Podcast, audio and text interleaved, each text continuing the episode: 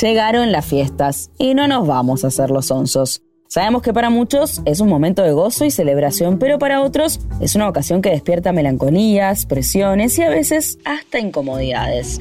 Hoy, en un café y la cuenta, nos sacamos las caretas y vamos a ver por qué a veces las fiestas cuestan un poquito y sobre todo a pensar estrategias de la mano de los profesionales. Un café y la cuenta con Agustina Girón. Pero empecemos por el principio. ¿Efectivamente las fiestas nos generan sensaciones encontradas? ¿Por qué? José Badi es médico psiquiatra, psicoanalista y escritor. En su mirada, estos momentos del año producen emociones de todo tipo.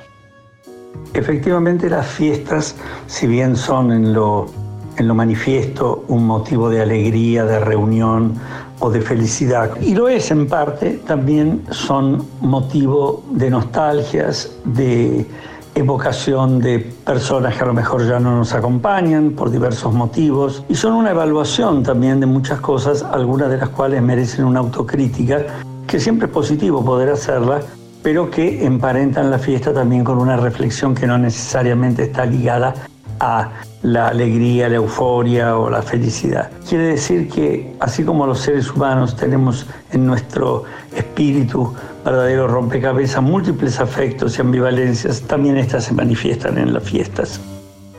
La tristeza es parte de la vida y el famoso bajón de fin de año o de las fiestas es muy habitual. Pero ¿a qué se deben estos momentos? Cuando alguien atraviesa un bajón, bueno, tenemos que saber que hay que respetar la tristeza de ciertos momentos. Respetemos el bajón.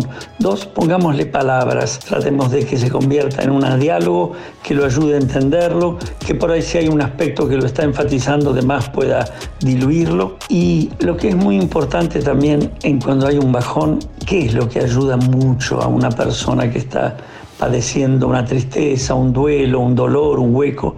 acompañarlo y mimarlo, mimarlo. Para otros, en cambio, el momento de las fiestas no es un momento de angustia emocional, pero sí de mucha presión. Decidir con quién pasar las festividades, no herir a nadie y al mismo tiempo querer cumplir con todos, son circunstancias que a veces se convierten en presiones complicadas. ¿Cómo hacer entonces para encontrar un equilibrio?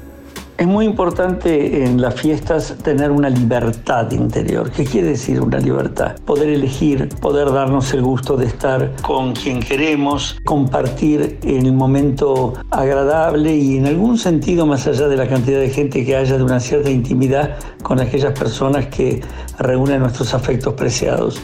Ahora, no olvidemos nunca, libertad también es responsabilidad, es cuidado del otro. Por lo tanto, lo que tenemos que lograr es una armonía, una armonía en la cual nos, sintamos libres de presiones, tenés que, el deber, pero también eh, cautelosos de la forma como eh, registramos estos, estas necesidades y cómo las diagramamos. Sin presiones, con cuidado, sin obligaciones, con la libertad de elegir. La vida está llena de luces, algunas oscuridades, grises y también muchos colores. Muchas veces los balances nos dan ansiedad, pero José Abadi le da una vuelta de tuerca a estos momentos del año y nos despide con una propuesta profesional para cerrar este 2023 y darle la bienvenida al 2024.